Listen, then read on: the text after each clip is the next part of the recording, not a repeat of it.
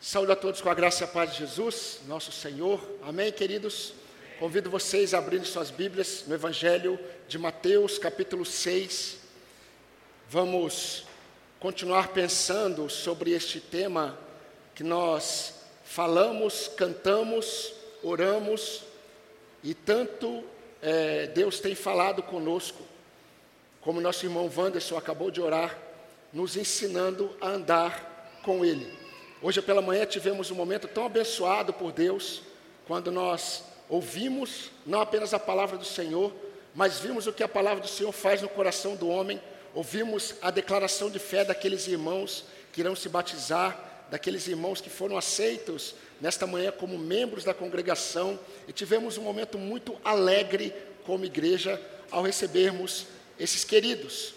E nós aprendemos e temos aprendido com o Senhor que ele nos ensina a dependermos do que ele diz e a dependermos também daquilo que ele nos ensina por meio da oração.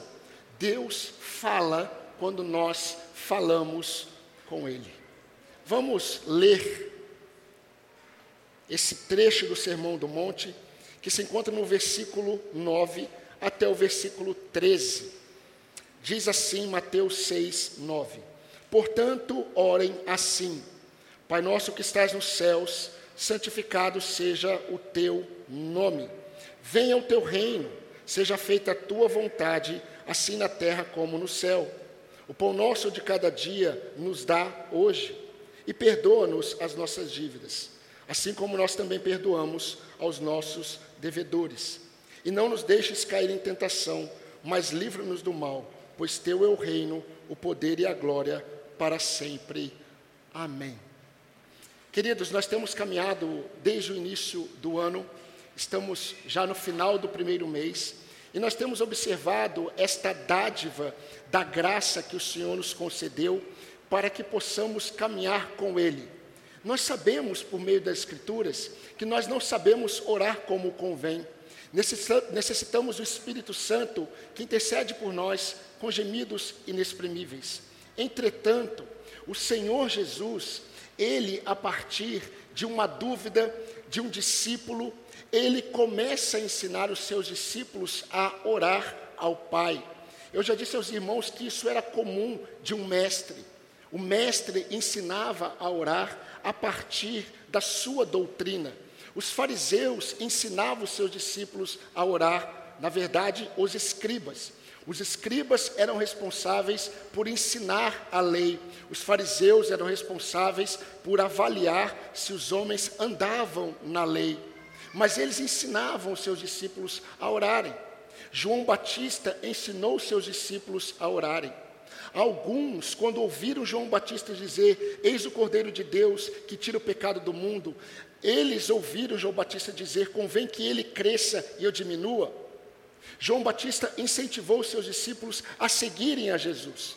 E alguns seguiram a Jesus. E eu creio que um destes que seguiu a Jesus, talvez André, que era discípulo de João Batista, ele pergunta para Jesus: Senhor, ensina-nos a orar, porque João Batista, ele ensinou seus discípulos a orar.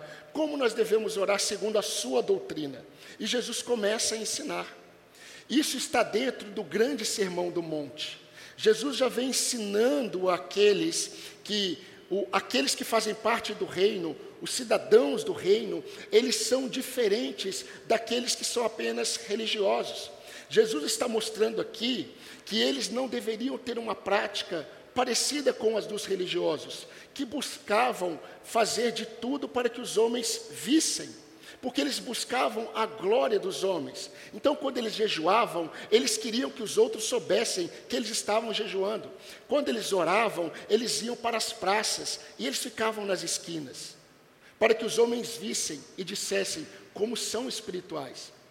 Mas Jesus também diz: vocês não devem orar como os gentios que não conhecem a Deus. Eles repetem, repetem, repetem, repetem, acreditando que serão ouvidos pelo muito repetir.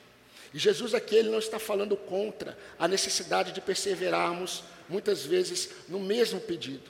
Nós vamos ver isso depois quando ele fala sobre o juiz iníquo. Porém, queridos, essa oração que Jesus está mostrando é uma oração que traz uma estrutura que tem como propósito exaltar a Deus.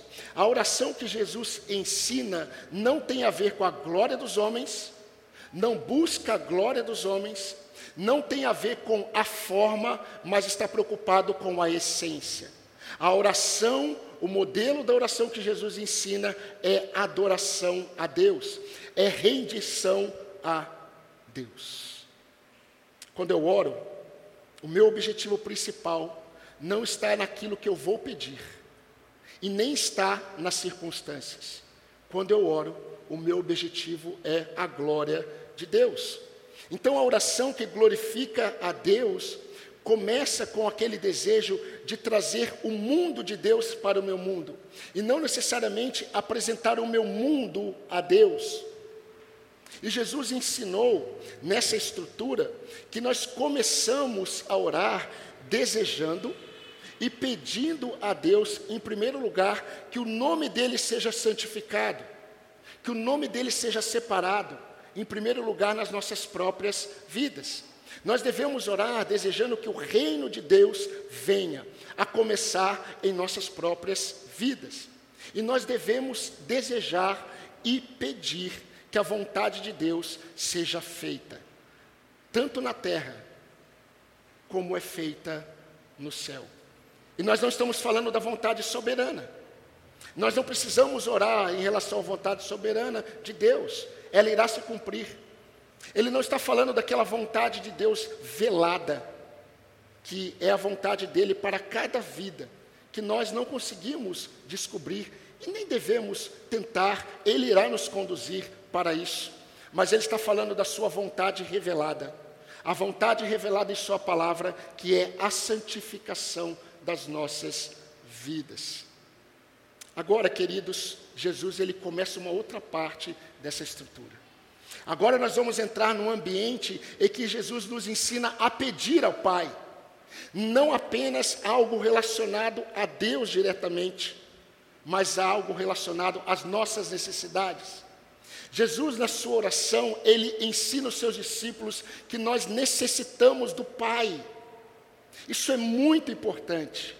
Jesus ele nos ensina a começarmos a orar desejando que Deus seja glorificado. Mas agora ele começa a mostrar que nós necessitamos de Deus.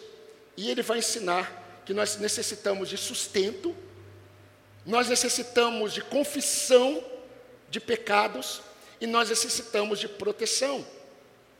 Então, para ficar mais fácil o entendimento, Jesus ele vai ensinar a partir de agora que os seus discípulos, eles são aqueles que dependem do sustento de Deus, dependem da proteção de Deus, eles dependem da confissão a Deus.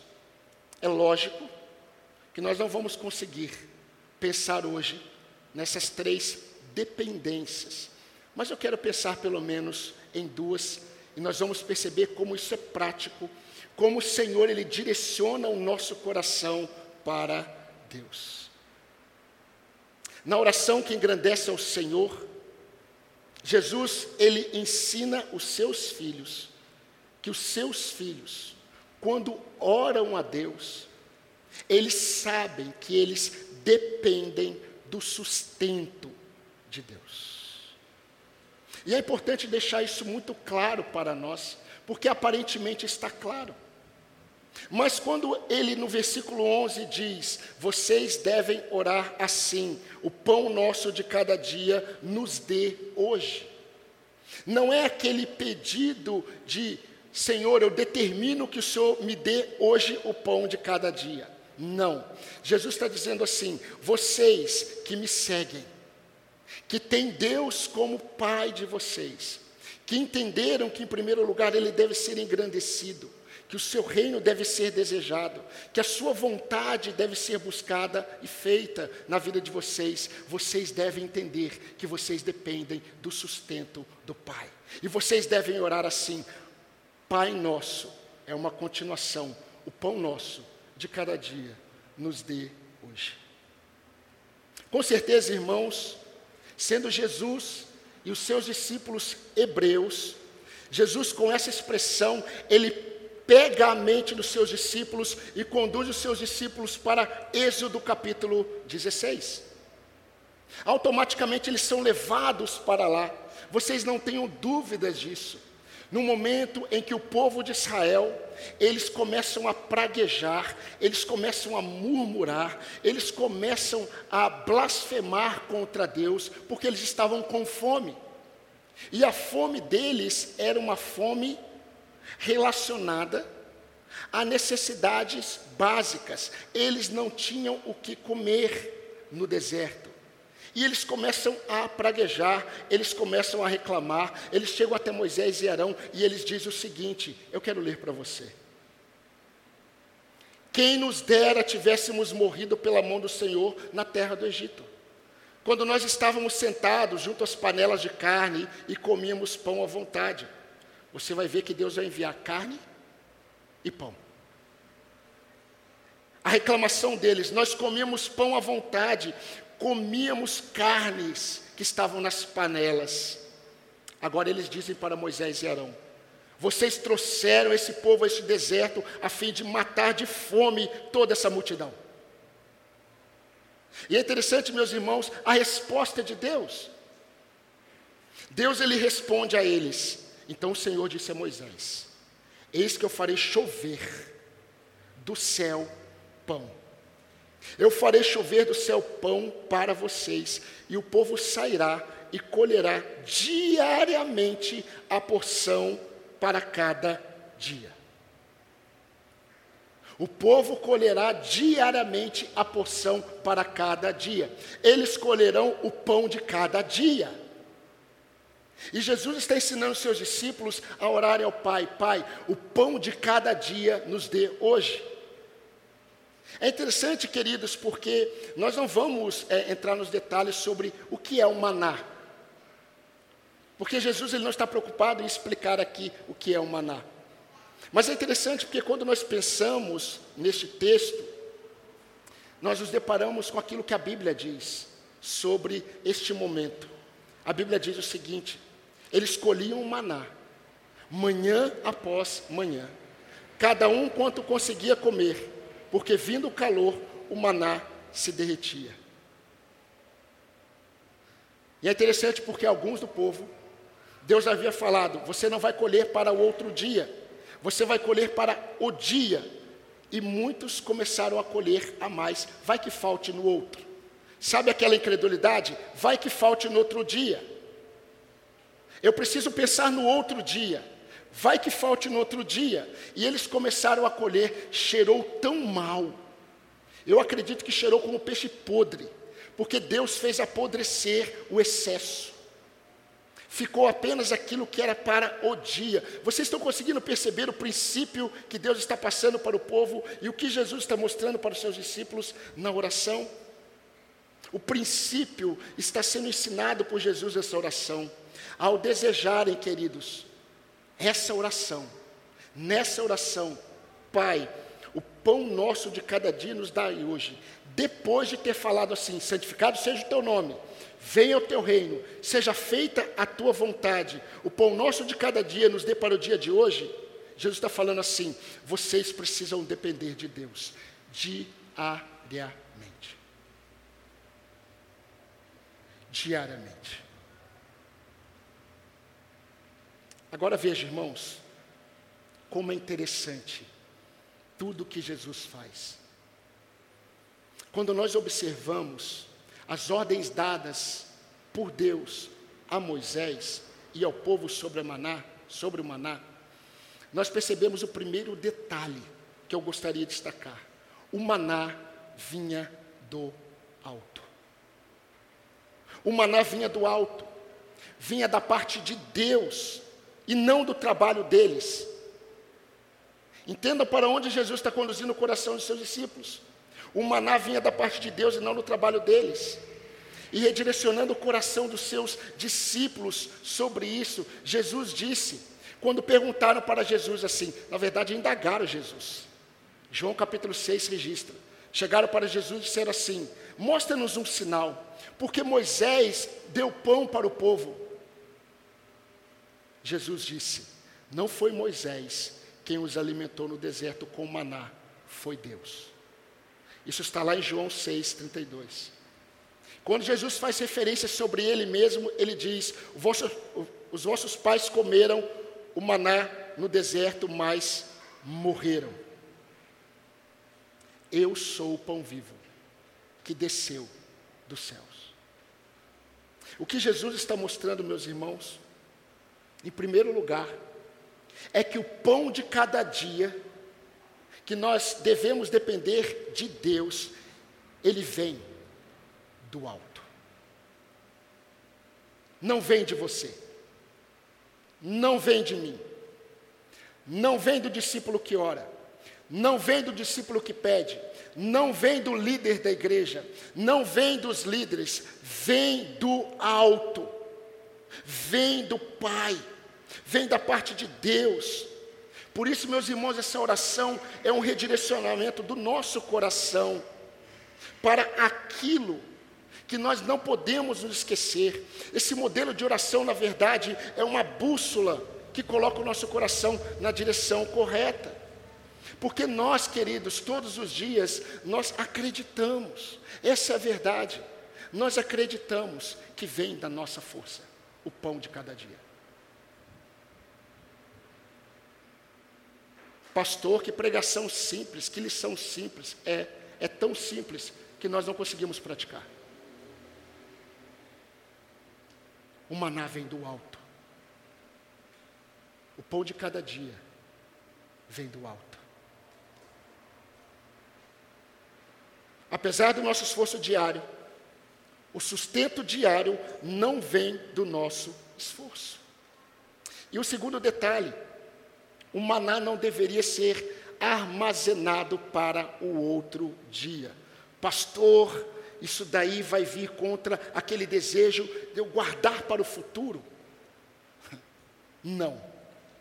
Vai vir contra aquele desejo de você colocar o seu coração naquilo que você deposita para o futuro. O maná não deveria ser armazenado para outro dia. Deus é tão maravilhoso que Deus falou para Moisés: Moisés, no sexto dia eu vou mandar porção dobrada. Sabe para quê? Porque no outro dia é sábado. Ninguém vai sair para colher. Não vai estragar. O único dia que não vai estragar vai ser na sexta. Sabe por quê? Porque vocês precisam colher o dobro para o sábado. Sexta e sábado. O que colher na sexta em dobro não estraga para o sábado, porque o sábado é do Senhor, é meu. É para cada dia. E isso, meus irmãos, quando eu leio sobre isso, eu sou lembrado de que Deus, Ele pensa nos detalhes do nosso sustento. Deus pensa nos detalhes. E isso ensina que os discípulos, ao orarem ao Pai, eles devem se acalmar. Não faz sentido, santificado seja o teu nome, venha o teu reino, seja feita a tua vontade pão nosso de cada dia nos dê hoje. Calma. Você acabou de declarar quem é o seu Deus. Você acabou de declarar que Ele é Rei. Você acabou de declarar que o seu desejo é que a vontade dele seja feita e, prevaleça. E quando você reconhece o que ele faz, ele sustenta diariamente os seus filhos, dependam dele, orem, o pão nosso de cada dia, Pai, nos dê hoje, não amanhã, hoje. Porque para hoje a minha dependência. E é verdade, queridos, que talvez Ele não dê aquilo que nós estamos esperando, mas Ele sempre nos dará o que nós estamos precisando, diariamente. Eu gostaria de rapidamente fazer algumas aplicações aqui para irmos para outra lição, senão não dará tempo. Nós devemos, meus irmãos, nos aproximar de Deus, o nosso Pai, na expectativa de que nós somos ouvidos e as nossas orações são respondidas. Ninguém se aproxima de Deus sem ter uma expectativa de que será ouvido e terá suas orações respondidas. Entretanto, o nosso coração deve ir para Deus, entendendo que ele tem que estar na direção de Deus. É impossível agradar a Deus sem dependência diária de Deus. E o seu Pai que te resgatou em Cristo, ele te sustenta nos detalhes, mas ele deseja que todos os dias você diga: Pai meu, nosso, o pão de cada dia nos dê hoje. João escreveu: Estamos certos de que Ele nos ouve sempre que lhe pedimos algo conforme a Sua vontade. 1 João 5,14. Meus irmãos, se Deus permitir, nós veremos em breve que dentro desse campo de apresentação das nossas necessidades ao Senhor, por meio das orações e das súplicas, nós podemos lançar sobre Ele toda e qualquer ansiedade, todo e qualquer tipo de preocupação nós veremos isso. Mas a base que Deus nos dá, quando Jesus ensina os seus discípulos, tem que fazer parte. A nossa confiança, o nosso coração precisa estar assentado na nossa confiança em Deus e estamos enfatizando o sustento dele. Na certeza de que ele tem cuidado de nós na certeza de que Ele nos concedeu o Seu Espírito, que intercede por nós, na certeza de que temos Jesus à destra do Pai, intercedendo como mediador a nosso favor, em nosso favor. Vocês se lembram? Quando nós santificamos o nome de Deus, nós nos lembramos que Ele é Jeová Jireh. quando eu coloco o nome de Deus em evidência para mim, eu reconheço quem Ele é. Ele é provedor. Ele é provedor para os seus filhos. Jesus ele já falou um pouco antes que o nosso Pai sabe daquilo que nós necessitamos antes mesmo de pedirmos. O Pai sabe, o Pai provê. E Ele diz que nós devemos diariamente dizer o pão nosso de cada dia. Mas eu gosto de pensar nos detalhes. Fique atento. Jesus ele não está impedindo seus discípulos a pensarem quanto aos recursos para o futuro. Jesus não está proibindo aqui, meus irmãos, dizendo que é pecado pensar em previdência. Eu já falei sobre isso em outro momento. Mas nesse caso aqui, Jesus está mostrando que nós precisamos entender que a nossa dependência de sustento é diária. É diária. Não é com o dia de amanhã, não é com o futuro. A grande questão que me leva a pensar é. E eu creio que aqui está uma questão muito importante que nós devemos refletir. Será que nós ficamos satisfeitos com o pão diário enviado pelo Senhor? Como o povo de Israel, em determinado momento eles falaram assim: Nós não aguentamos mais comer esse maná. Então eu percebo, meus irmãos, que a nossa dificuldade não está tanto na certeza ou a falta de certeza de que o Pai enviará o pão diário. A nossa dificuldade é que o pão não traz satisfação, nós não nos contentamos com o pão.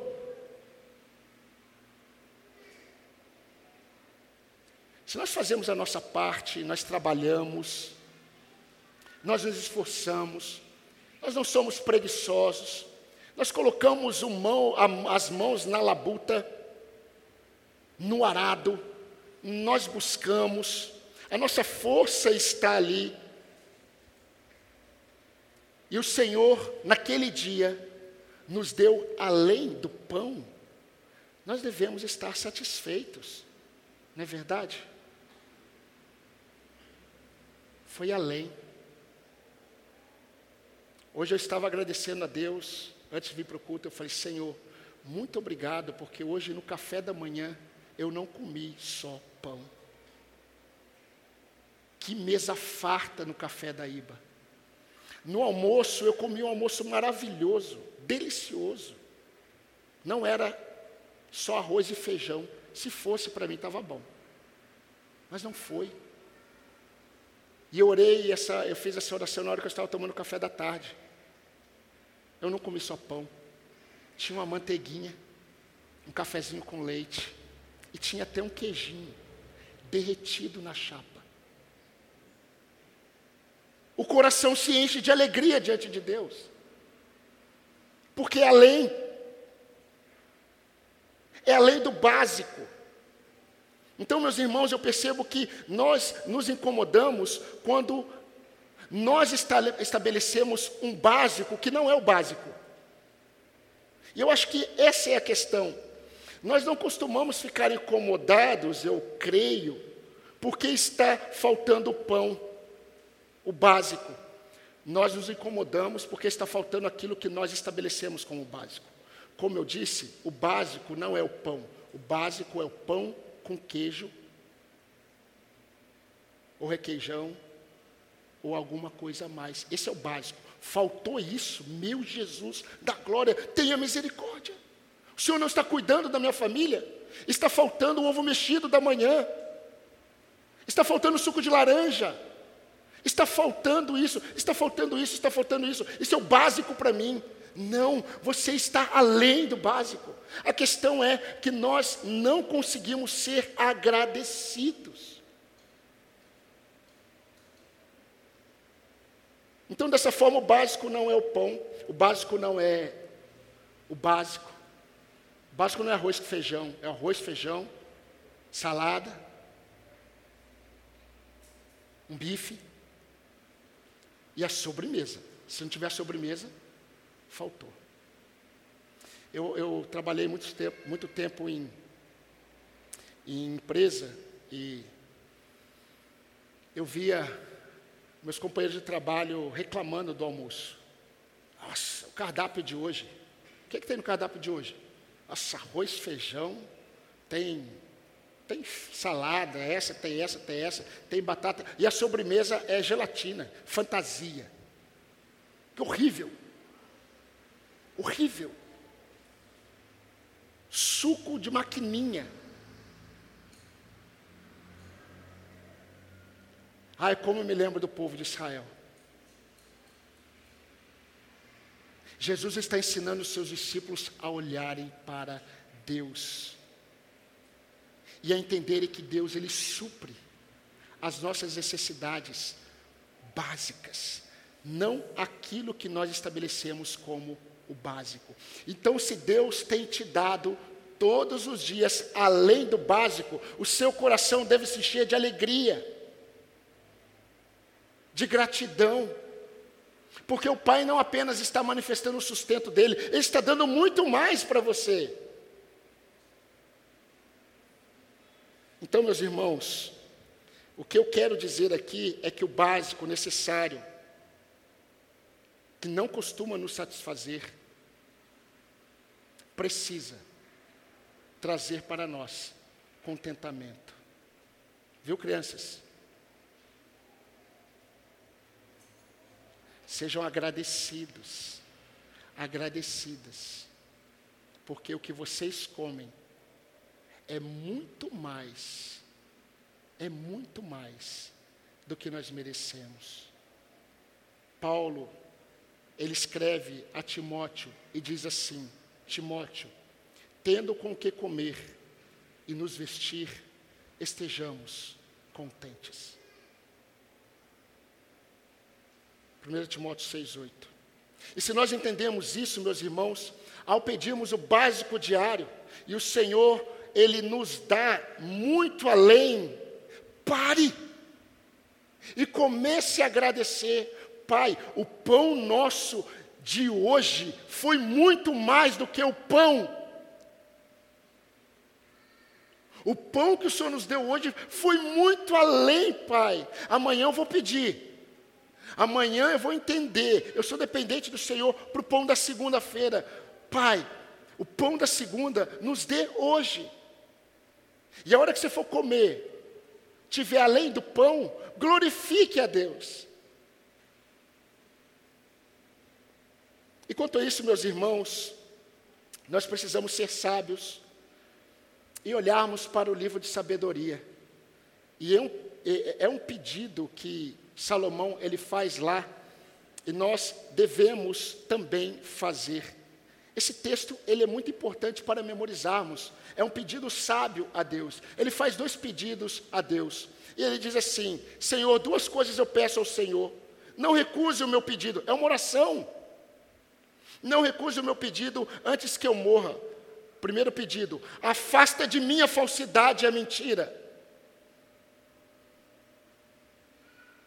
Segundo pedido: não me dê, Senhor, a pobreza, mas também não me dê riqueza. Me dê o pão de cada dia. Não me dê a pobreza, Senhor, para não acontecer que empobrecido eu venha furtar e profane o teu santo nome. Mas também não me dê a riqueza, para que eu, estando farto, eu negue ao Senhor e diga: Quem é o Senhor? Me dê o pão necessário de cada dia. Sabedoria de Deus. Além da dependência diária, esse é um pedido sábio. Mas também, irmãos, Jesus ele vai ensinar que a oração que engrandece ao Senhor, na oração que glorifica a Deus, os seus filhos devem entender que eles dependem da confissão a Deus. Eles não dependem apenas do sustento de Deus, eles dependem da confissão a Deus. Versículo 12: Pai, perdoa os nossos pecados perdoa os nossos pecados. Meus irmãos, esse é um pedido para os irmãos entenderem a profundidade. Esse é um pedido que traz à tona o tema, que é o cerne da nossa redenção e da nossa caminhada com Deus. É impossível sermos salvos, é impossível caminharmos com Deus sem arrependimento, confissão de pecados e perdão de Deus. E a confissão de pecados aqui não está relacionado àquele pecado já perdoado na cruz de Cristo, quando o Senhor anulou o escrito de dívida que era contra nós. Jesus está mostrando aqui que discípulos, eles ainda são pecadores. E para andar com Deus santo, eles precisam todos os dias confessar os seus pecados ao Pai. Todos os dias. Então, duas verdades essenciais. E eu creio que a hora que eu for para a prática, o Senhor vai mexer em nossos corações. A primeira verdade essencial que Jesus ensina aqui, quanto à confissão de pecados, é que essa confissão de pecados é o reconhecimento de que a, a nossa vida, ela manifesta constantes práticas e pensamentos que ofendem a Deus.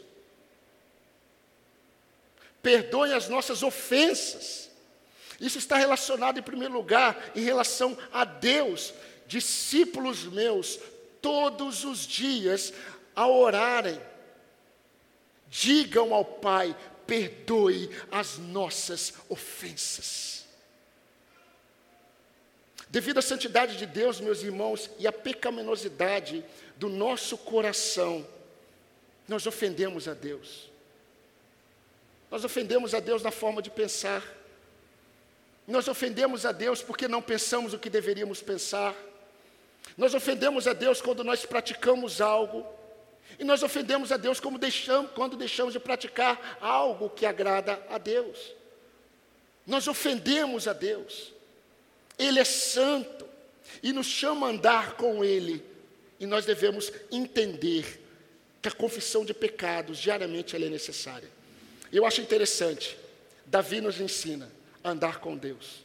Ele fala que nós pecamos intencionalmente e também nós pecamos sem imaginarmos.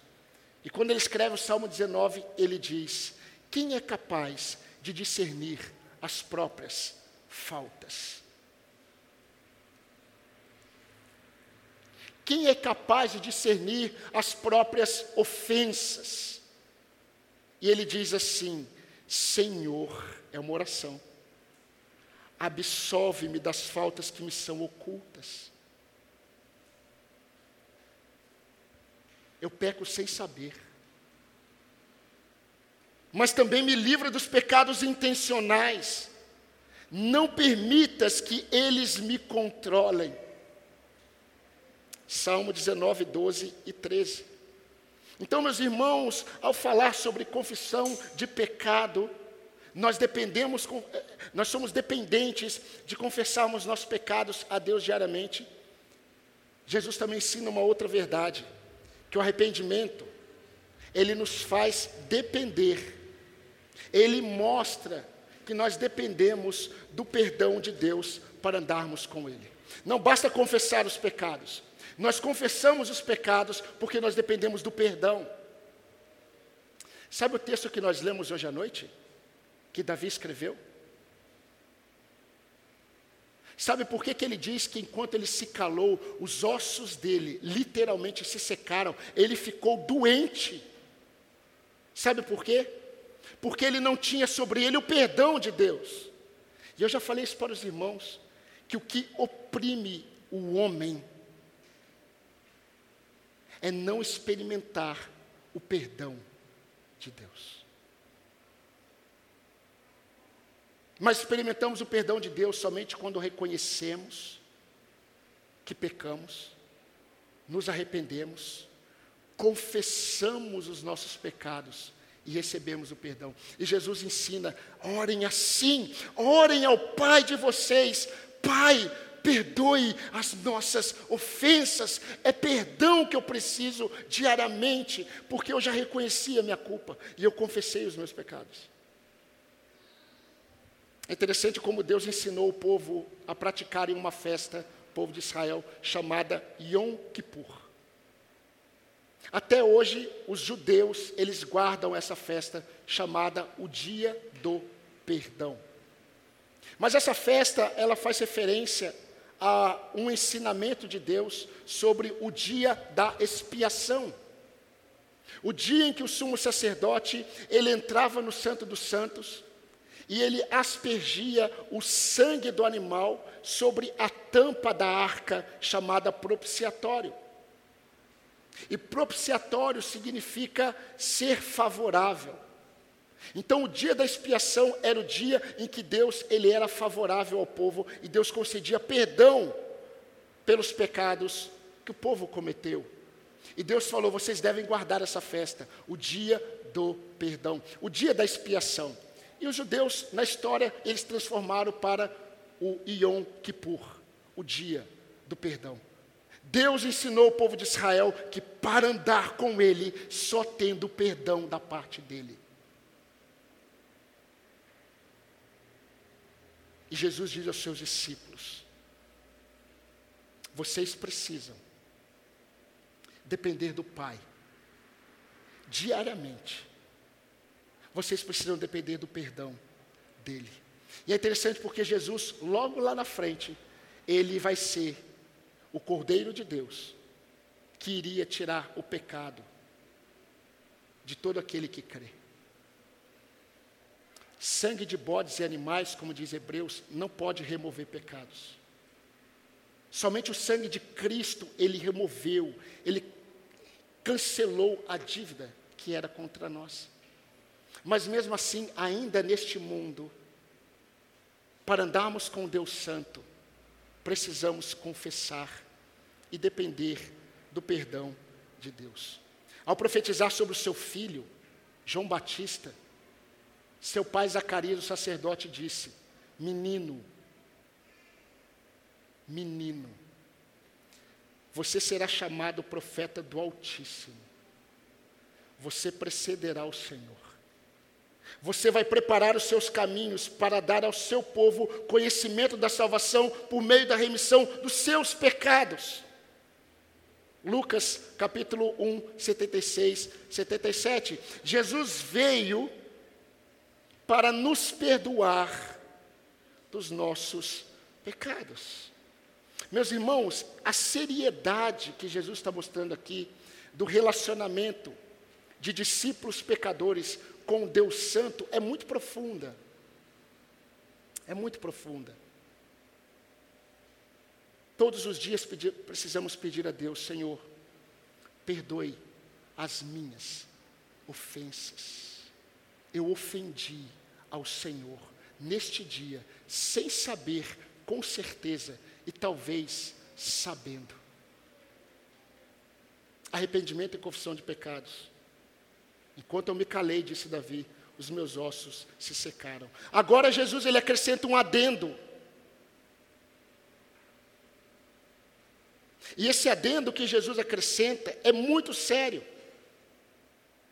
Envolve não apenas o reconhecimento de que ofendemos a Deus, envolve não apenas o reconhecimento de que precisamos nos arrepender, confessar a nossa culpa diante do Senhor. Esse adendo acrescenta o seguinte: perdoe, Senhor, as nossas ofensas, exatamente como nós perdoamos aqueles que nos ofendem.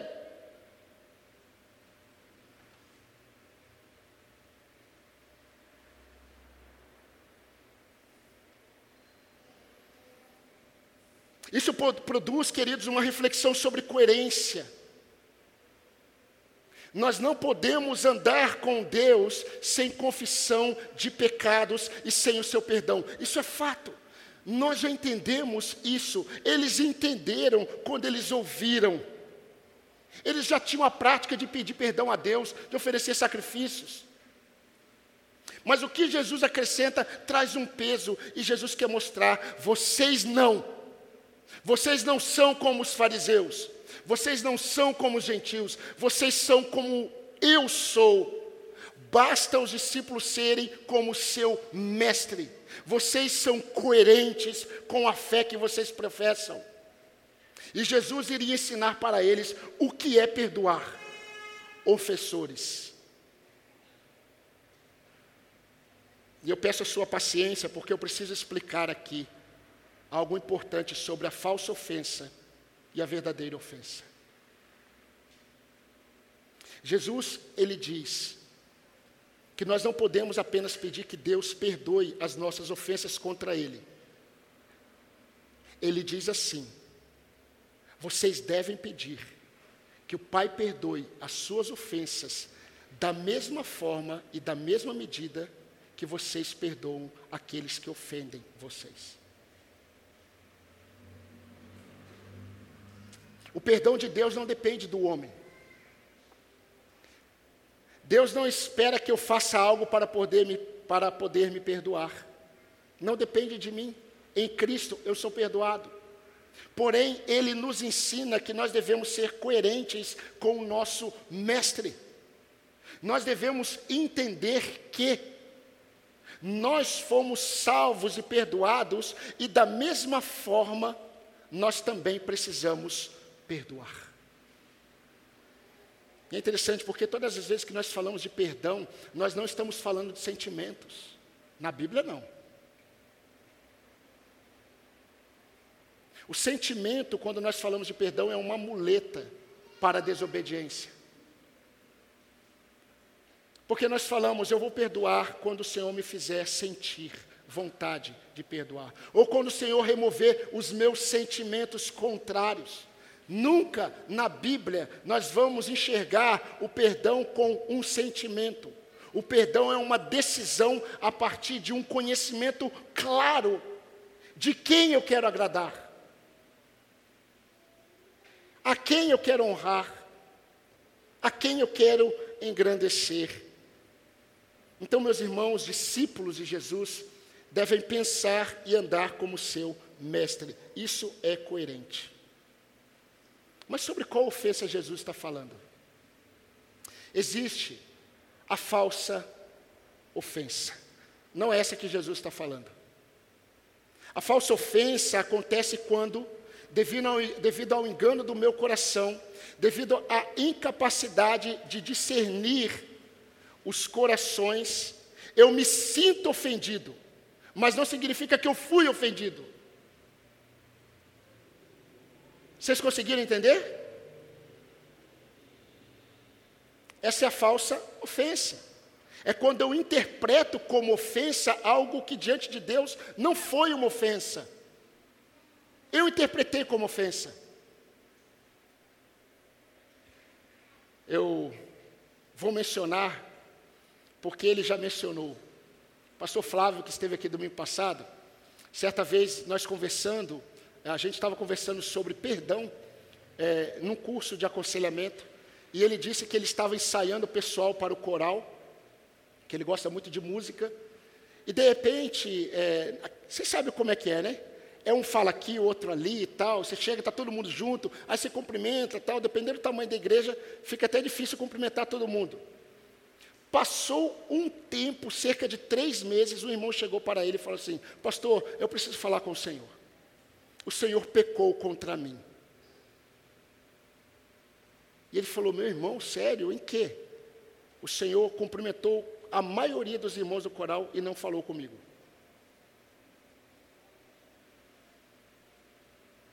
E o pastor Flávio virou para ele e falou assim: Meu irmão, olha, não foi minha intenção, eu nem percebi, nunca esteve no meu coração o não falar com você, mas agora você precisa se arrepender, e você precisa pedir perdão para mim. Você pecou. Você pecou nesse texto. Você demorou três meses para me procurar. Então, enquanto você pensava que eu era ofensor aos olhos de Deus, você está em pecado, meu irmão. Se arrependa, porque eu já te perdoei. Mas se arrependa, porque você pecou contra Deus. A falsa ofensa, ela é muito diferente da ofensa real.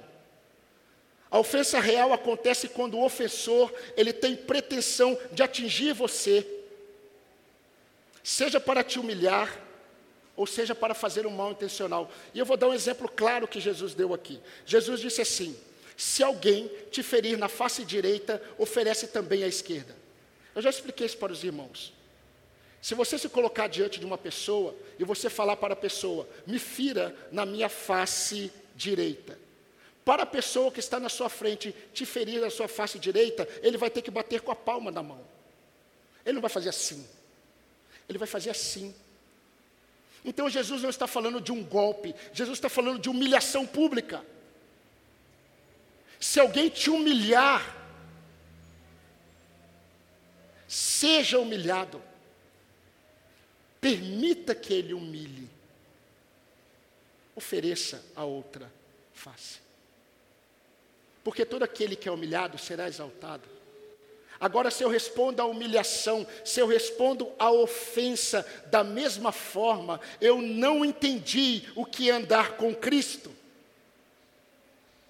É sobre esse tipo de ofensa que Jesus está falando quando nós dizemos a Deus: nos perdoe, assim como nós perdoamos aqueles que nos têm ofendido. Meus irmãos, quando nós falamos para Deus, me perdoe, assim como eu perdoo aquele que me ofendeu, é uma ofensa real. Não é a falsa ofensa. Há 23 anos eu aconselho na igreja. 90% dos irmãos que se sentem ofendidos, eles estão ofendidos com uma falsa ofensa. Nunca houve a intenção do outro em feri-lo, em humilhá-lo, em atingi-lo. Isso aconteceu devido às nossas interpretações. E quantas coisas nós vemos, eu fico impressionado como Jesus, ele vê essas coisas. E se é sobre a ofensa real que Jesus está falando, imagine sobre a falsa ofensa. Se Jesus, Jesus diz, ore, Pai, perdoe a minha ofensa, assim como eu perdoo aquele que me ofende. Se Jesus está pensando sobre a ofensa real, imagine quanto a falsa ofensa. Devemos perdoar? Ou seja, se Deus deseja que perdoemos, aqueles que nos ofendem intencionalmente para nos atingir. Nós devemos perdoar aqueles que nos atingem intencionalmente. Se nós devemos perdoar estes, imaginem aqueles que nos ofendem, entre aspas, porque eu me senti ofendido. Sabe o que você deve fazer? Perdoar. Perdoar. Mas é um perdão igual de Deus. Uma vez chegaram até mim e falaram assim, pastor, eu tenho muita dificuldade de perdoar. Mas eu consegui. Falei, que bom. Mas como é esse perdão? Porque quando nós pecamos contra Deus, todos os dias nós pedimos perdão, o que nós mais desejamos é sermos aceitos por Ele, é sermos acolhidos por Ele. Se eu digo que perdoo, eu não estou disposto a acolher o ofensor, o meu perdão não é igual ao de Deus.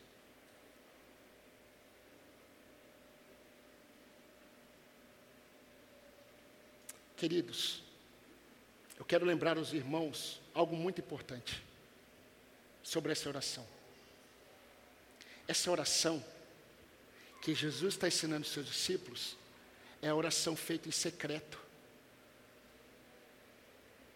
Sabe o que é oração feita em secreto? Ninguém vê. É só você e o Pai. Não tem como dar justificativas. E eu fico imaginando chegar diante de Deus com, com esse ensino de Jesus e falar assim: Deus, Pai, não tem ninguém aqui, só eu e o Senhor. Pai, perdoe as minhas dívidas, mas perdoe as minhas ofensas igualmente, na mesma medida, da mesma forma que eu perdoo aquele que me ofendeu, mas a ofensa real. Me perdoe como ele. Me perdoe da mesma forma. E é interessante que Jesus ele é tão é, enfático quanto a isso, que ele termina a estrutura da oração a Ele seja a honra, a glória, para sempre, eternamente. Amém. E ele continua. Olha o versículo 14. Leia na sua Bíblia comigo. Porque se vocês se perdoarem aos outros as ofensas deles, também o Pai de vocês que está no céu perdoará vocês. Porém, se vocês não perdoarem aos outros as ofensas deles, ofensas reais, também o Pai de vocês não perdoará as ofensas de vocês. Eu não estou inventando isso. Isso não é a doutrina da igreja. Jesus está falando isso. Sabe o que vai acontecer com um crente que ele não perdoa os seus ofensores, ele vai viver, ele vai viver abatido em sua alma, porque ele não vai experimentar o perdão diário do Senhor. Ele está em Cristo. O escrito de dívida foi cancelado, ele é do Senhor, mas ele não vai desfrutar do refrigério do perdão. Não há alegria maior para um crente quando nós pecamos contra Deus e vamos até Ele arrependidos e Ele nos perdoa e nós experimentamos o perdão dele, não é restaurador e não enche a nossa alma de alegria, não nos coloca de pé. Agora imagine você não experimentando esse perdão de Deus. E Jesus falou: se nós não perdoarmos aqueles que nos ofendem, o nosso Pai também não nos perdoará as nossas ofensas. Isso é tão sério não há justificativas. Mas eu quero reforçar um pouco mais.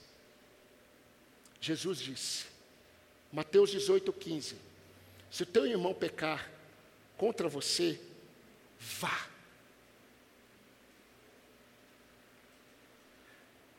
Mas tem que ser pecado contra você. Ofensa real. Se teu irmão pecar contra você, vá até ele, você e ele só. E diga para ele se ele, é, é, é, mostre para ele o pecado dele. É, infelizmente, queridos, no meio nosso, no meio cristão, muitas vezes o perdão ele é tão banalizado. E eu já falei isso para os irmãos. Quantas vezes, graças a Deus não muitas, mas algumas vezes eu fui chamado no gabinete pastoral. Sabe o gabinete pastoral? Quando era de fato aquela visão de gabinete pastoral. O pastor chamou, vai ser exortado. E quando eu cheguei lá, estava um irmão. E eu ouvi assim: o irmão está chateado com você. Peça perdão. Ah, o, o pastor falando comigo, sozinho, ele disse assim: Glauber, peça perdão para o irmão para resolver a situação. Eu falei: não, eu preciso saber em que eu pequei porque perdão é sério, eu preciso confessar o meu pecado, em que eu pequei contra Deus e contra você, meu irmão. E quando ele expôs, eu falei: Ah, meu irmão, você está em pecado contra Deus. Você se sentiu ofendido, mas eu nunca ofendi você. E queridos, quando nós nos sentimos ofendidos, ou somos de fato ofendidos e nós não perdoamos as ofensas, aos olhos de Deus, o ofensor somos nós. De tão sério que isso é, eu me torno ofensor quando eu não perdoo aquele que me ofendeu. Mateus capítulo 5, 23 e 24, Jesus disse: Se você estiver entregando a sua oferta diante do altar, e ali você se lembrar de que seu irmão tem alguma coisa contra você, não entregue a oferta, deixe a oferta de lado, vá até o seu irmão primeiro, reconcilie-te com seu irmão, depois volte e apresente a oferta. É assim que nós fazemos?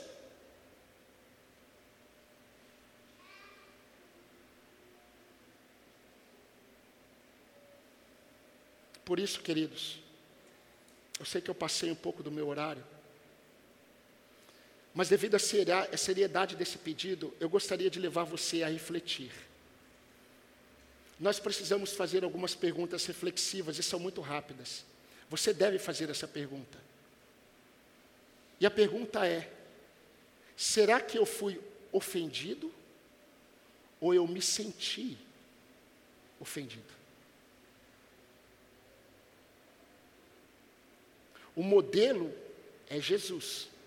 Jesus ele foi entregue, julgado injustamente, ferido na face, cuspido, escarnecido, maltratado, crucificado, e no fim ele diz: Perdoe, Pai, eles não sabem o que fazem. E eles sabiam. Eles não sabiam quem era o Cristo que eles estavam é, ferindo e matando. Jesus é o modelo. Se ele perdoou os seus ofensores, você não vai perdoar os seus? Mas você precisa entender e perguntar diante de Deus, na sua oração secreta: Pai, será que eu fui ofendido ou me senti ofendido? Será que o meu ofensor, ele quis me ofender de fato? Ainda mais se você conhece o seu suposto ofensor.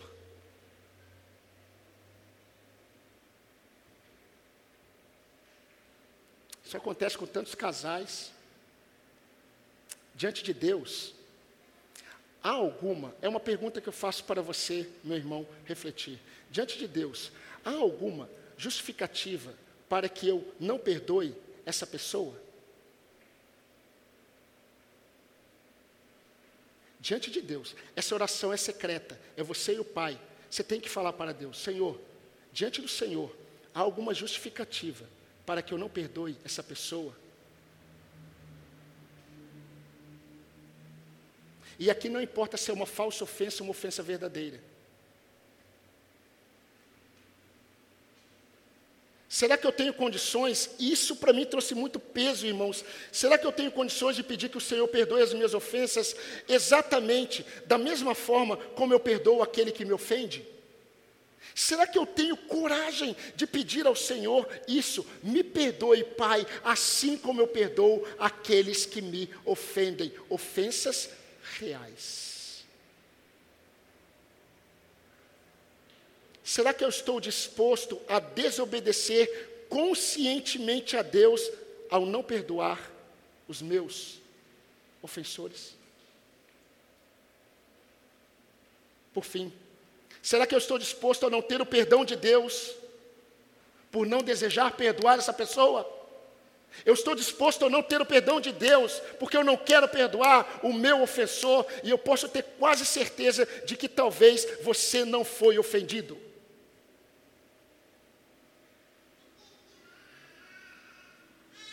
Isso é sério. Amados irmãos,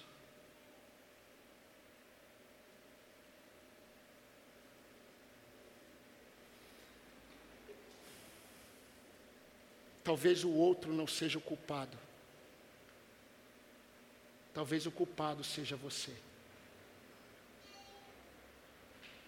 Não porque o outro não errou,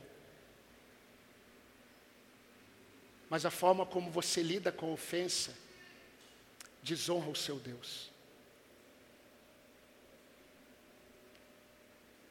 Pai, perdoe as minhas ofensas exatamente da mesma medida que eu tenho perdoado os meus ofensores. Será que diante de Deus, você não está vivendo uma vida incoerente com a vida do Senhor que salvou você? Ao desejar que Deus perdoe você, mas eu me esqueço da segunda parte, porque eu não perdoo quem me ofendeu. Eu quero terminar esse sermão chamando você de volta para Deus. Arrependa-se hoje. Confesse o seu pecado e volte se há necessidade de você se reconciliar com seu irmão, não espere até a próxima oferta ou até o próximo domingo. Não vir participar da ceia, como o próximo domingo nós teremos, não é evitar juízo. Não vir na próxima ceia, porque você não consegue perdoar quem te ofendeu, não faz parar o que Deus vê no seu coração. Você precisa do perdão de Deus. Você precisa de restauração para a sua alma. E você precisa perdoar para ser perdoado. Os irmãos perceberam a profundidade desses dois pedidos que aprendemos hoje? O quarto pedido o pão nosso de cada dia nos dá hoje. Direciona o nosso coração para a dependência de Deus. O quinto pedido, Pai, perdoe os meus pecados, assim como eu, eu perdoo aqueles que me ofendem. Direciona o nosso coração à semelhança de Cristo Jesus.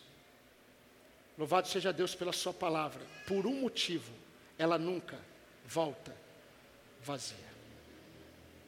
Amém, irmãos? Amém.